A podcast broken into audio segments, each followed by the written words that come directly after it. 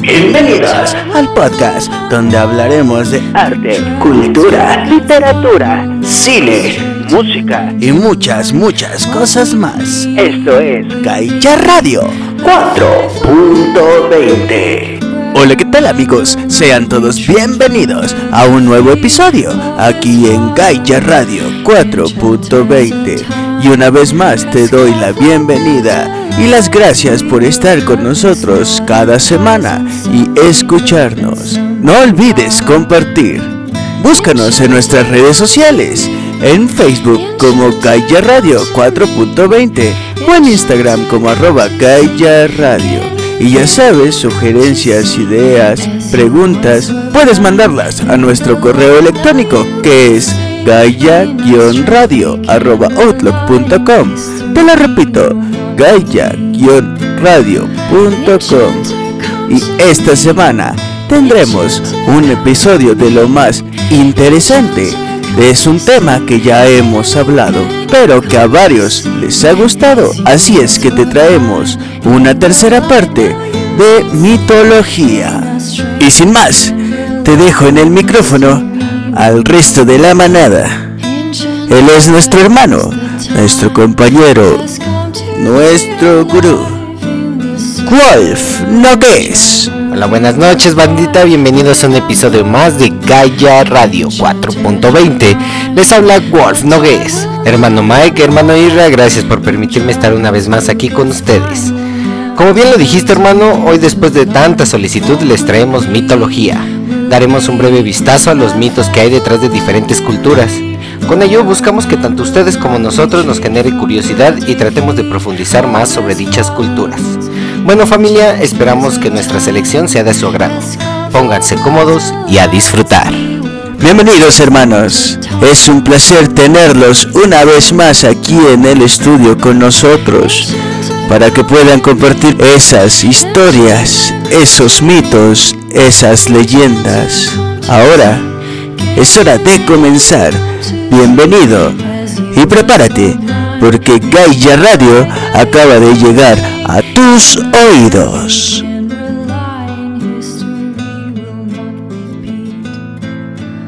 Gaia Radio 4.20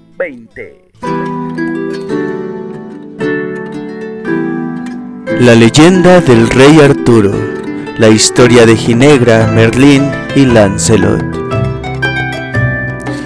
Cuenta la leyenda que Uther, rey de lo que se conoce ahora como Gran Bretaña, decidió un día firmar la paz con uno de sus más fieros enemigos, el duque de Cornwall. Para ello, invitó al duque y a su señora esposa a su castillo. Cuando Uther conoció a la duquesa Ingrain, quedó totalmente enamorado de ella. Al darse cuenta de esta situación, la duquesa le pide a su marido retirarse inmediatamente del castillo y regresar a casa. El duque de Cornwall se retiró del castillo y reinició la guerra. El amor de Uther por la duquesa era tan grande que se enfermó y buscó la ayuda de Merlín, el mago de la corte. Este le dijo que lo único que tenía era mal de amores y que podía ayudarlo con una condición. El hijo que tuviera con Ingrain se lo entregaría a él, a Merlín, para educarlo y prepararlo para cumplir su destino, que no era otro que ser el más grande monarca de Inglaterra. Esta conversación animó a Uther para ir con sus tropas en busca de su amor. El duque se enteró de sus intenciones y fue a su encuentro. En la lucha, Cromwell muere y los mensajeros de Uther convencen a Ingrain para que se convierta en su esposa. Al final, ella accedió y pronto se casaron. Cuando nació el heredero fue Merlín a ver a Uther y éste se lo entregó como había prometido. La criatura fue entregada a Sir Héctor, un noble de la corte, quien no tenía conocimiento de la sangre real del niño.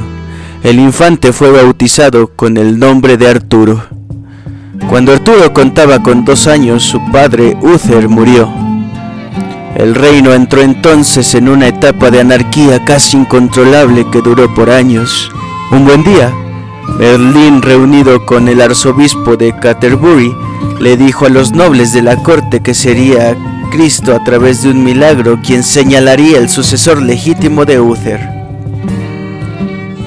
El milagro no se hizo esperar, y en el cementerio próximo a la iglesia apareció una espada encajada en una piedra.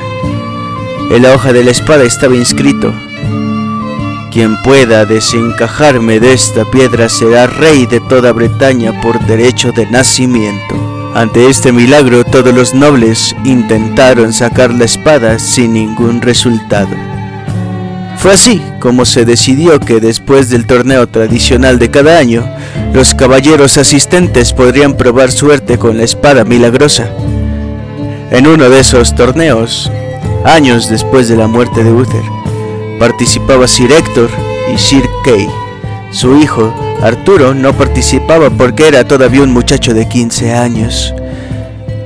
Cuando se dio comienzo a la competencia, Sir Kay se dio cuenta de que no tenía su espada. Entonces le pidió a su hermanastro que se la fuera a buscar a su casa. Arturo fue corriendo a buscarla, pero no pudo entrar a su casa, pues estaba cerrada. Entonces se recordó de la espada que estaba en el cementerio y fue en su busca. Tomó la espada por su empuñadura y la sacó con total facilidad. Al entregársela a Sir Kay, este se dio cuenta al instante que era la espada del cementerio, así que se la enseñó a su padre. Sir Héctor quedó lleno de estupefacción y se llevó a sus hijos hasta el cementerio. Allí le dijo Arturo que volviera a meter la espada en su sitio. Arturo lo hizo. Luego le instó a que la sacara nuevamente. Al ver a su hijo adoptivo sacar la espada tan fácilmente, se postró de rodillas al igual que Sir Kay. Arturo se asombró de esto y Sir Héctor, con voz emocionada, le explicó que desde ese momento sería el rey de toda Bretaña. Fueron entonces donde el arzobispo y le contaron la gran hazaña.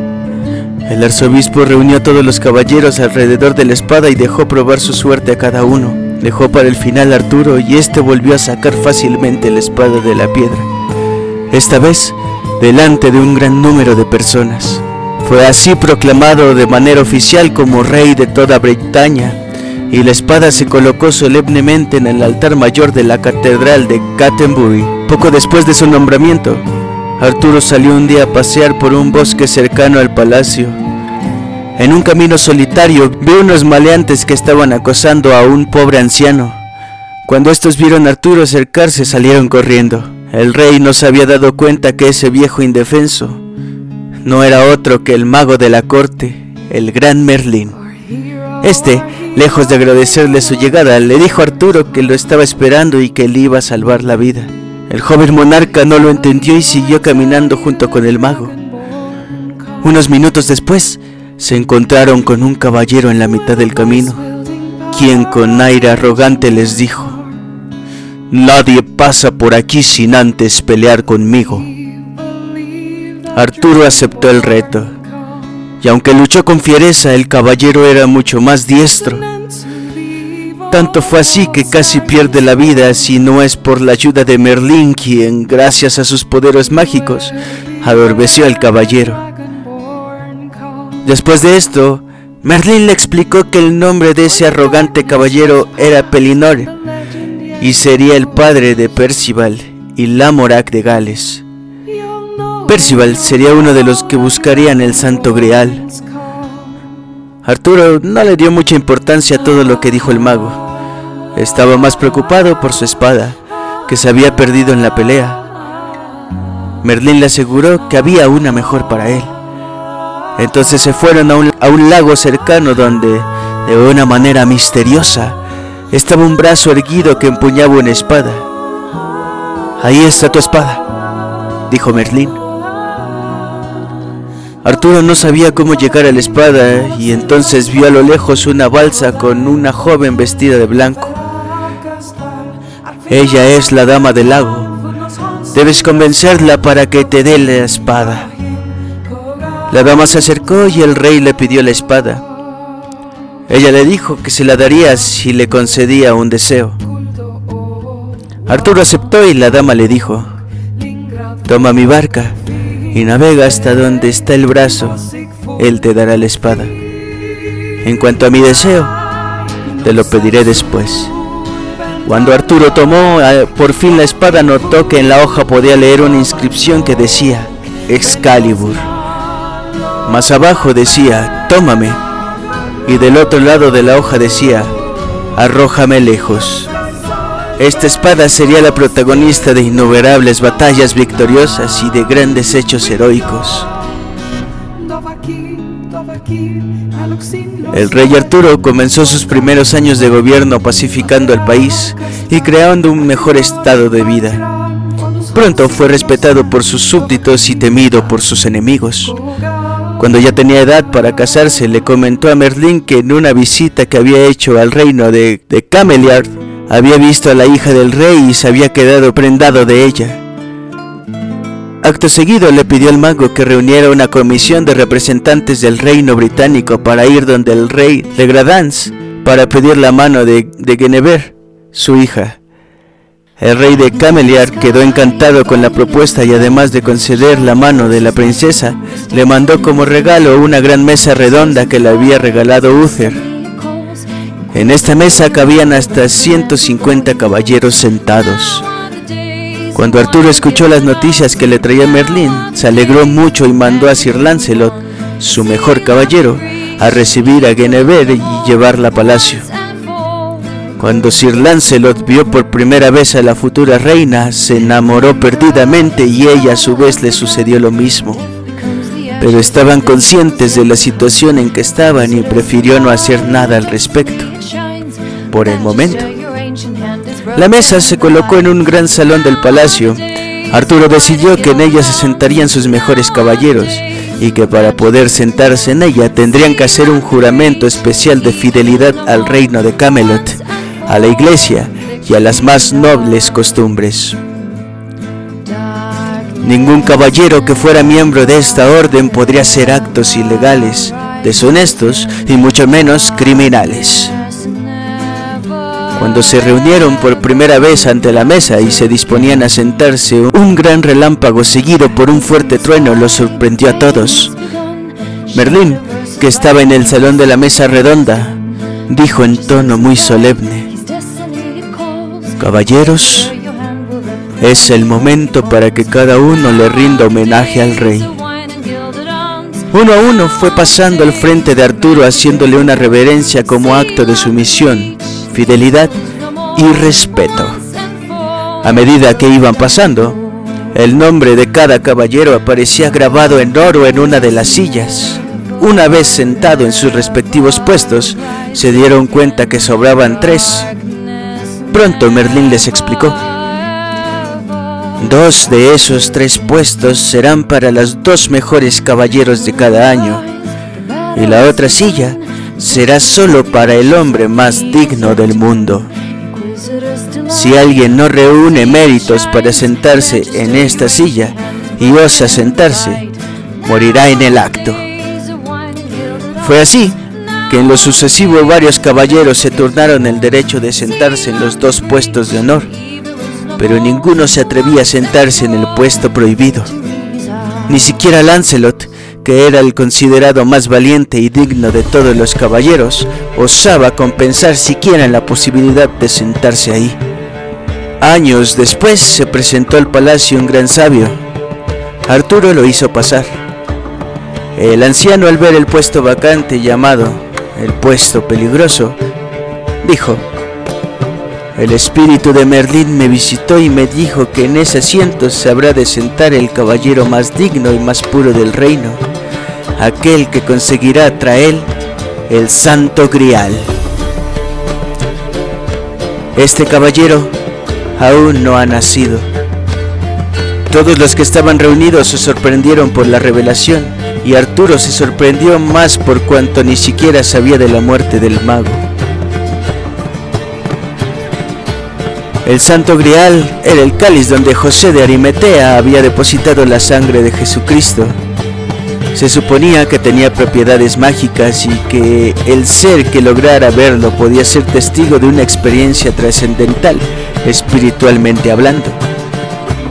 Sucedió que un buen día, 20 años de haberse formado la Orden de la Mesa Redonda, se presentó al palacio Elaine, hija del caballero Pele, con el hijo que le había dado a Lancelot. Al presentarse el niño en el salón, la silla prohibida fue objeto de un milagro. En el espaldar apareció grabado en letras de oro, este asiento se ha de, ser ocupado. Sir Lancelot vio este mensaje y supo que Galad, su hijo, era el mejor prospecto para sentarse en esa silla. Tiempo después, Galad le pidió a su padre el permiso para formar parte de la orden. Lancelot se lo concedió. Cuando Sir Galad cumplió los 15 años, entró al salón de la gran mesa acompañado de un anciano. El anciano le apuntó el asiento prohibido y todos los caballeros observaron cómo se formó mágicamente el nombre de Galad en el espaldar de la silla. Sir Galad tomó asiento en la silla prohibida y todos quedaron maravillados y le rindieron honores al digno caballero. Ese mismo día, más temprano, había aparecido en un lago una piedra con una espada clavada en ella. El rey Arturo instó a Lancelot y a Gawain para que intentaran sacar la espada, pero fue Sir Galad quien la pudo sacar sin la menor dificultad. Esta espada había pertenecido a un gran caballero llamado Balín. Ese día comenzaban los torneos tradicionales, en los cuales Galad demostró sus grandes habilidades guerreras y su valentía. Cuando acabaron esos días de torneo, todos los caballeros se reencontraron en la mesa redonda. Comenzaron a discutir de las cosas cotidianas del reino y cuando ya estaba avanzada la conversación, fueron interrumpidos por un fuerte trueno en el medio del salón y seguidamente un gran rayo atravesó el centro de la mesa. Todos se quedaron estupefactos al ver enfrente de ellos bajar a través del rayo el santo grial. Este iba cubierto de una fina tela de oro. Una vez terminada la aparición, Sir Gawain se levantó y con una voz sumamente emocionada dijo, Nos ha sido negada la visión del Santo Grial, y yo anuncio que mañana saldré en su búsqueda y no regresaré a Camelot hasta que lo haya visto. Este anuncio contagió a todos, uno a uno se fueron levantando y haciendo el mismo juramento. El rey Arturo estaba consternado. Con lágrimas en los ojos le dijo a su querido sobrino que con su decisión había destinado a la orden a su pronta disolución. Todos los caballeros se dispersaron por el mundo y muy pocos regresarían con vida. La misma reina y Lancelot estaban tristes y sabían que la orden de los caballeros de la mesa redonda empezaba a disolverse para siempre. Murieron las aventuras de todos los caballeros que fueran en busca del Santo Grial. Tres los caballeros que más se destacaron por sus logros. Estos eran Sir Galad, Sir Percival y Sir Bors.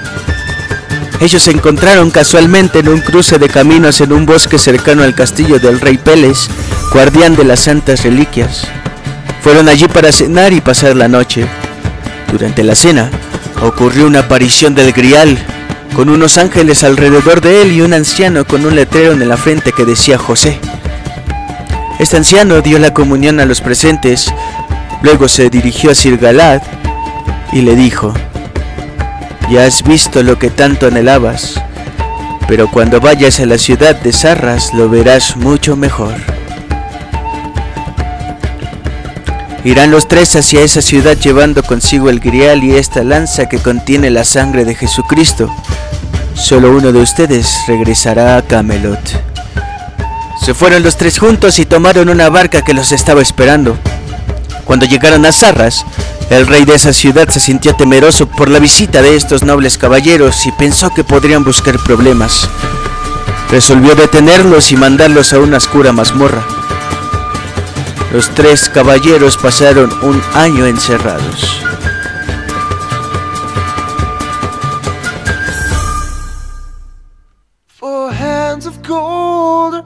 Durante este tiempo el Santo Grial los dotó de alimentos y bebidas. Cuando el rey de Sarras murió, el pueblo liberó a los caballeros y nombraron a Galad como su nuevo soberano. Sir Galad gobernó por un año, durante el cual mandó hacer un gran altar donde colocar el grial y la lanza. Después de este lapso de tiempo ocurrió una aparición. Delante del santo grial estaba un obispo anciano arrodillado rezando. Todos los presentes, nobles, sacerdotes y los caballeros se hincaron y el obispo celebró misa con ellos. Luego se dirigió a Sir Galad y dijo, ven, acércate y verás lo que tanto anhelaste. Sir Galad se acercó, titubeó unos segundos y se volteó hacia sus amigos. Con un gesto se despidió de ellos.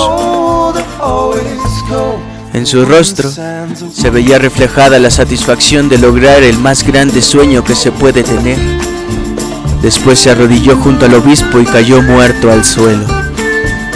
Su alma subió con un grupo de querubines y las reliquias desaparecieron para siempre. Sir Percival y Sir Burns enterraron a Sir Galad. Percival se dedicó desde entonces a una vida ermitaña y moriría después de un año. Fue Sir Borx quien regresó a Camelot y le contó al rey Arturo y a la reina cuanto había acontecido. El rey comprendió que al haberse acabado la búsqueda del Grial, ya no le quedaba mucho tiempo de vida a su reino. El gobierno del rey Arturo entró pronto en franca decadencia y la orden no era tan gloriosa como antes. Las intrigas dentro de la corte comenzaban a desestabilizar la paz del reino. Una de estas intrigas ocasionó un hecho triste y que luego desencadenaría la guerra civil. Sir Mordred y Agravain tramaron una trampa a Sir Lancelot y a la reina. Estos caballeros tenían desde hace un buen tiempo deseos de adueñarse del poder y destronar o provocar la caída de Arturo. Encerraron pues a Lancelot y a la reina en un cuarto y luego exigieron a grandes voces y acompañados de un cuerpo de caballeros que salieran. Todo esto con la intención de demostrarle al rey de las relaciones adúlteras de la reina con su más querido caballero. Sir Lancelot abrió la puerta y dejó entrar a uno de los caballeros y la, y cerró rápidamente. Mató al caballero y luego volvió a hacer lo mismo repetidas veces hasta que mató a 13 caballeros. Entre ellos estaba Agravain. Entonces Mordred le informó a Arturo que había que apresar a Lancelot por traicionar al reino, pues estaba claro sus intenciones de destronarlo y quedarse con la reina. El destino de la reina sería la hoguera, pues era una pecadora. Los caballeros tomaron diferentes partidos. Algunos defendieron a Lancelot, otros seguían al lado de Arturo. El rey estaba confundido. No podía frenar la cruenta lucha. No quería creer lo de la traición de Guinevere, pero la matanza que había realizado Lancelot no le parecía justa. Sir Lancelot quería acabar con la lucha, pero tenía que detener a la gente de Mordred que intentaba quemar en la hoguera Guinevere. Salvó a la reina, pero en la lucha tuvo que enfrentar a Sir Gareth y a Sir, y Gaeris, hermanos de Gawain, y les dio muerte. En uno de los momentos de gran combate el rey cayó al suelo y Sir Burns, que apoyaba a Sir Lancelot, le, le dijo a este, Señor, si quiere lo mato y acabamos con esta lucha. Sir Lancelot le dijo inmediatamente que no y ayudó al rey a subirse al caballo. Este episodio le dolió mucho tanto a él como al rey. Lancelot le confió a Arturo la suerte de la reina. Este le prometió que sería respetada su vida. Al final decidió irse exiliado hacia Francia. Sir Gawain juró perseguir al asesino de sus hermanos hasta matarlo. Se hizo acompañar del mismísimo Arturo para lograr su venganza, pero no podría satisfacer sus deseos, pues Lancelot lo derrotó en un fuerte duelo donde casi pierde la vida. Mientras todo esto sucedía, Mordred había informado oficialmente a todo el reino de la muerte del rey Arturo y se autoproclamó como su sucesor.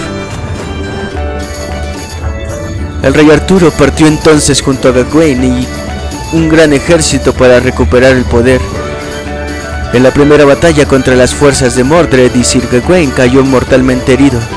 Sus últimas palabras fueron de arrepentimiento por no haberse dado cuenta a tiempo de la alta traición de Mordred y se confesó culpable de haber alejado al rey Arturo de Camelot para saciar su venganza.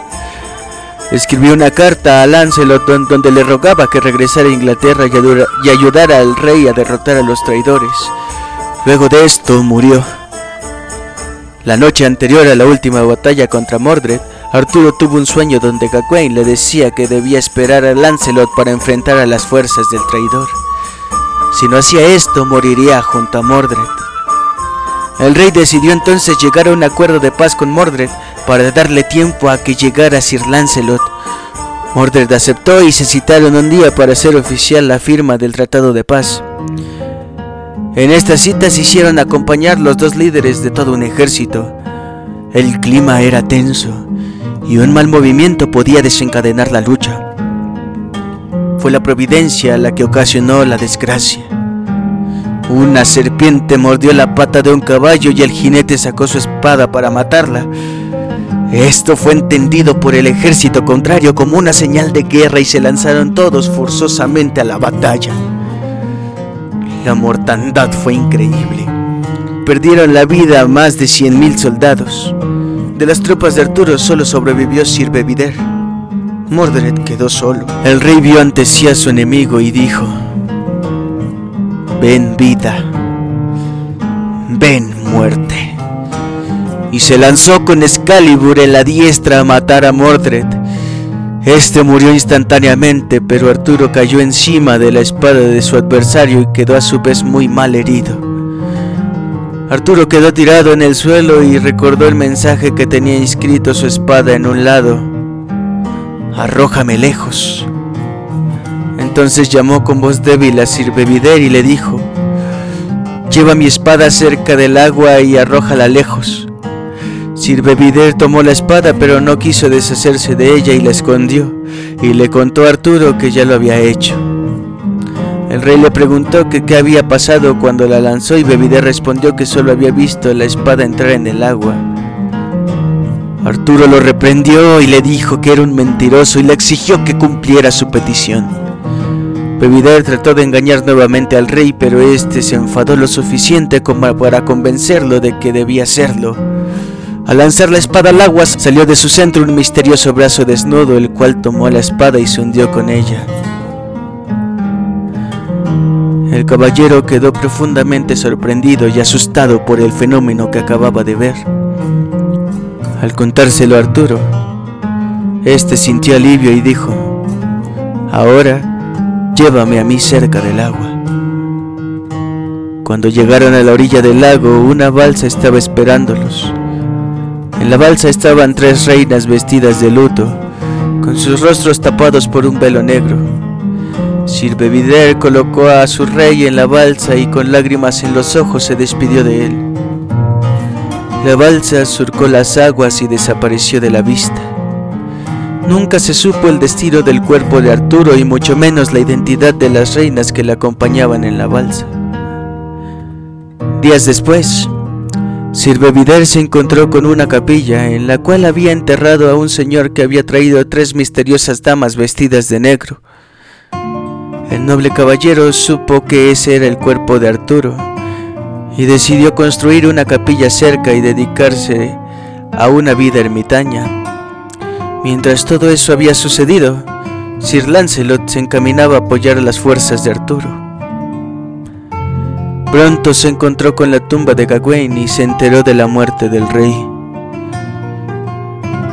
Se dirigió entonces hacia la capilla de, Sir Bevider, donde se dedicaría hasta el fin de sus días a la vida ermitaña.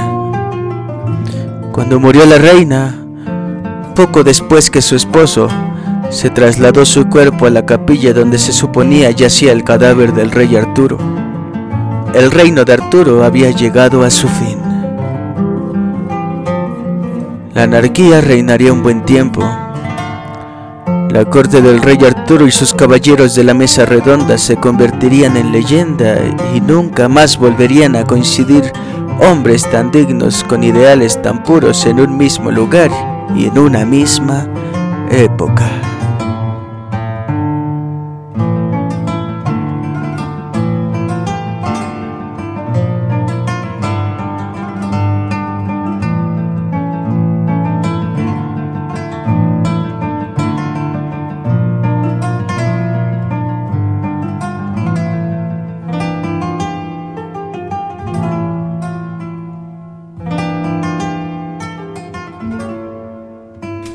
El mito sobre el origen del agua. Karagaví fue el creador del hombre y de todo cuanto existe, menos del agua. Sabiendo Karagaví la importancia que tenía el agua sobre su pueblo, le pidió a su padre que le enseñara a conseguir el agua. Su padre le dio una varita que al golpearla contra dos piedras, por la mitad salía un hilito de agua. No obstante, su padre le advirtió que no la derrochara, pues era escasa y debía alcanzar para todos. Entonces, Karagaví le transmitió a los Severa que todos los días fueran a recoger el agua, muy de mañanita, que él estaría allí repartiéndola. Y así fue. Los Severa iban hacia la cola con una totuma y Karagaví las llenaba. Así fue por mucho tiempo. Karagaví no podía darles más de lo que brotaba de las dos piedras. Así sucedían las cosas entre los Embera de Karagaví, hasta que un día vieron aparecer a un indio que nadie había visto antes, trayendo agua y pescado en abundancia. La gente en Vera estaba sorprendida. Entonces fueron donde estaba Karagaví y le dijeron, Usted es nuestro padre y creador. Usted debe saber dónde se saca tanta agua. Karagaví, ante el alboroto de la gente y temiendo una rebelión, les dijo, tengan paciencia, voy a averiguar. Y así hizo. Karagaví le siguió el rastro al indio, que iba derechito al cerro Kuburu. Allí, el indio abrió una puerta grande de- en una roca. Entonces, antes de que se cerrara, Karagaví se convirtió en colibrí y se coló por ella. Una vez dentro, vio una laguna inmensa, como nunca antes había visto en su vida. En esa laguna había peces de todos los colores y tamaños. Como el indio sacó una vara para pescar, Karagaví, que quería seguirle la pista hasta el final, se convirtió en pez y mordió el anzuelo. El indio sacó el pez y comenzó a golpearlo con un manduco, pero el pez no moría y el indio seguía dándole garrote. Al fin se quedó quieto y se lo llevó a la casa para ahumarlo. Cuando el pescado sintió el calor comenzó a brincar y fue allí cuando el indio se dio cuenta que se trataba de Karagaví. Estaba jugando con él y salió corriendo del susto. Karagaví entonces se convirtió en tigre y lo alcanzó. Lo frenó de una. Te voy a preguntar cuatro veces, ¿de dónde sale tanta agua y tanto pescado? El indio dijo cuatro veces que no sabía. Entonces Karagaví le dijo, te voy a preguntar una sola vez más. ¿Me das el agua y el pescado que necesito para mi gente? Y el indio respondió otra vez que no. Entonces Karagaví le preguntó, ¿por qué mezquinas el agua? ¿No te das cuenta que es un bien que hay que compartir? El indio se quedó callado y miró para la montaña haciéndose el como si la cosa no fuera con él. Entonces, Karagaví, que ya estaba perdiendo la paciencia, le dijo, te voy a dar una última oportunidad para que respondas. ¿Me das el agua? Entonces el indio respondió que no. Karagaví lo agarró por el pecho y le dijo, ¿cómo eres mezquino? Te convertirás en Gesera. Es por eso que desde entonces las hormigas no pueden tomar agua y tienen que encargarla en gotas sobre el pico. El pueblo en Vera quedó contento con ese castigo y se fueron con Karagaví a la laguna. Pero cuando llegaron al cerro no encontraron nada. Todo se había transformado en una selva muy espesa y en vez de la laguna había un genene inmenso que llegaba hasta el cielo y oscurecía todo. Entonces fue cuando Karagaví se dio cuenta que Gensera tenía mucho poder y también quería jugar con él, convirtiendo a la laguna en un genene. Karagaví reunió entonces a toda su gente y le preguntó, ¿qué podemos hacer para derribar este genene? A lo cual la gente respondió, no sabemos, no podemos decidir. Entonces, Karagaví ordenó que se llamara a todos y que ninguno faltara. Cada uno debía traer hacha de piedra. Así fue que todos madrugaron y empezaron a darle hacha para tumbar al genene. Pero el palo era muy fuerte y las hachas rebotaban. Entonces Karagaví mandó a hacer hachas más finas, que parecían de metal. Y así lograron abrirle un corte al árbol. Y entrada la noche, Karagaví decidió suspender el trabajo para reanudarlo al día siguiente. Pero al día siguiente observaron que el corte que habían hecho se había cerrado. Esto no puede ser, dijo Karagaví. Empecemos de nuevo. Pero al otro día, cuando volvieron, el árbol se había cerrado de nuevo. Así sucedió durante varios días. Entonces, Karagaví llamó a los mejores guerreros y ordenó montar guardia durante la noche. Así se dieron cuenta que Bocorró les avisaba a Genserá de lo que estaba haciendo Karagaví y su gente venía a sanar al Genené. Karagaví furioso lo aplastó con el pie y le dijo, de ahora en adelante tú tendrás que cuidar el agua. Es por eso que el sapo vive a la orilla de los ríos y lagunas, y como quedó aplastado, ya no puede caminar como antes, sino brincar. En vista de todo esto, Karagaví escogió a los hombres más fuertes de su pueblo para trabajar día y noche, y cuando estos estuvieran descansando, los guerreros montaban guardia para que Genserá no pudiera tapar el corte. Pero Genserá era muy astuto. Logró colarse por las ramas de otro árbol y le puso una varilla de piedra al corazón de Genené para que éste no se cayera. Al ver Karagaví que las hachas rebotaban o se quebraban contra el corazón de Genené, mandó hacer una hacha inmensa de oro que mandó a traer de muy lejos. Y allí sí pudo entrar al corazón del Genené. El árbol comenzó a ladearse pero no se caía, porque Gensera lo había amarrado con un bejuco a los árboles. Karagaví llamó entonces a la familia de los micos, que antes era gente en Vera. Primero llamó a Zurua y le ordenó que subiera al árbol y mirara qué pasaba. Pero este no pudo subir mucho y se devolvió. Entonces Karagaví sentenció, ustedes, los Zurua, serán siempre así de perezosos. Después llamó a Yerre. Este subió, pero no pudo llegar hasta la cima, pues se entretuvo mucho en el camino. Karagaví sentenció, ustedes, los Yerre, serán siempre así de juguetones y distraídos. Luego le tocó el turno a Misurra, pero este subió solo unos metros y se asustó. Karagaví sentenció, ustedes los Misurra serán siempre así, miedosos. Entonces llamó a Unra, pero esta tampoco pudo. En fin, muchos animales de la familia de los micos hicieron el intento, pero no pudieron. Solo cuando le tocó el turno a la ardita, esta sí pudo cortar el bejuco, pero el árbol tampoco cayó. Pues entre tanto Gensera lo había amarrado con otro bejuco más arriba. Karagaví mandó llamar a Chidima, pero este puso la condición de que tenía que tirar una fruta desde lo alto y llegar primero que ella al suelo, y esto repetirlo por cuatro veces.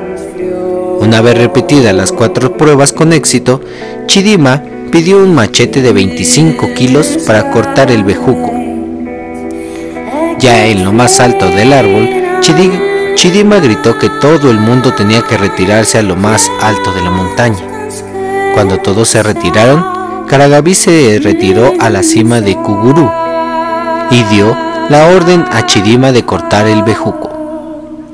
Cuando el árbol comenzó a caer, se despejó el cielo y se oyó un gran estruendo. El agua comenzó a brotar por todas partes del árbol. Las ramas de Genené cayeron sobre la montaña y el tronco y la raíz cayeron lejos.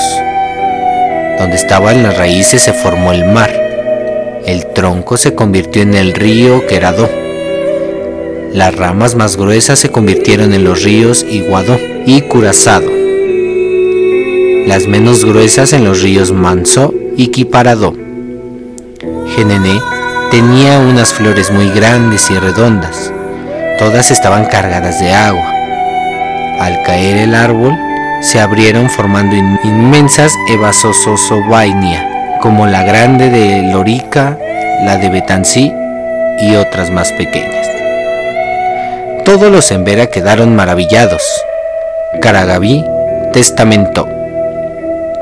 Esto ha sido fruto del esfuerzo de todos los Emberas y debe conservarse así para siempre. Yo estaré vigilando que esto se cumpla. El Emberá que no cumpla este mandato será castigado. Karagaví escogió a los hombres más firmes de su pueblo Embera y los convirtió en Saberara.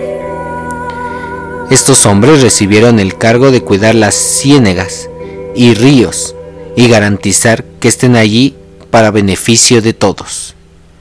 Así fue que llegó el agua a todas partes y se llenaron los ríos, lagunas y ciénegas de peces.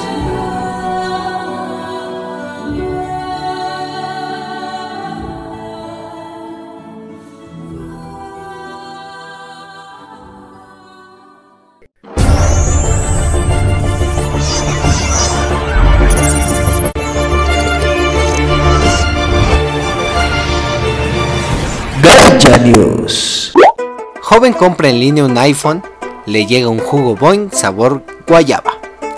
A través de redes sociales, esta queja se volvió viral. El joven pidió que se le reparara el daño ocasionado. Debido a la pandemia por el coronavirus, las compras en línea se han intensificado con el fin de evitar contagios. Sin embargo, a pesar de que es muy útil comprar online, no todo siempre sale bien. Tal es el caso de un joven que decidió comprar en línea un iPhone SE en una prestigiosa tienda, Sears. Y lejos de recibirlo, se llevó una gran sorpresa, pues recibió que de acuerdo a su testimonio, una enorme caja de cartón sin celular. En ella solo había un jugo Boing de sabor guayaba. Fue a través de su cuenta de Twitter, en donde el joven colocó su queja, arrobando a la tienda y a Profeco. Además, compartió como prueba dos fotografías. El afectado advirtió a los consumidores que tuvieran cuidado con sus compras por internet. Cuatro animales que ganaron elecciones para alcalde. Duque, el perro electo en tres elecciones, igual que Duque, el perro que fue electo por tercera vez consecutiva como alcalde en el pueblo de Cormorant en Estados Unidos, otros animales han levantado sus campañas para liderar los municipios donde habitan. Puede ser por la falta de confianza que genera algunos políticos en sus comunidades, pero las carreras políticas de dos perros, una cabra y un gato han sido bastante prolíficas. La gata alcaldesa del tal Ketna ese es el caso de Stubbs, una gata que resultó electa en Talkeetna, Alaska, luego que los 900 habitantes de la localidad votaran por ella en rechazo de, los candidatos humanos. El Rottweiler, que fue 13 años alcalde. Otro caso es el de un can, mezcla de labrador y Rottweiler llamado Bosco, quien fue durante 13 años alcalde de la localidad de Sunol en California. El animal fue nombrado en 1989 en el cargo, de manera honoraria, aunque ganó fama luego de que la prensa china levantara la historia como una forma de demostrar que las elecciones democráticas no funcionan. La cabra alcaldesa. En Lajitas, en el estado de Texas, el puesto de alcalde recayó en Henry Clay III, que a pesar de su rimbombante nombre es una cabra. La alcaldesa no es la primera en su familia en ostentar el cargo, ya que ya que en 1986 su abuelo había ocupado la misma posición política un pastor alemán, alcalde de Rabbit Hatch, Kentucky. Otro caso de éxito político de un animal es el que representa Goofy, un pastor alemán, alcalde de Rabbit Hatch en Kentucky, quien fue iniciado en la carrera política por su dueño. Goofy derrotó a su oponente por 8.000 votos. Gaia Radio 4.20 Hasta aquí el episodio de hoy. Espero y te guste, espero y lo disfrutes, espero y te hayamos pasar unos momentos divertidos y agradables. No olvides compartir, cuéntale a tus amigos y si no, pues a tus enemigos. Nos escuchamos, hasta la próxima.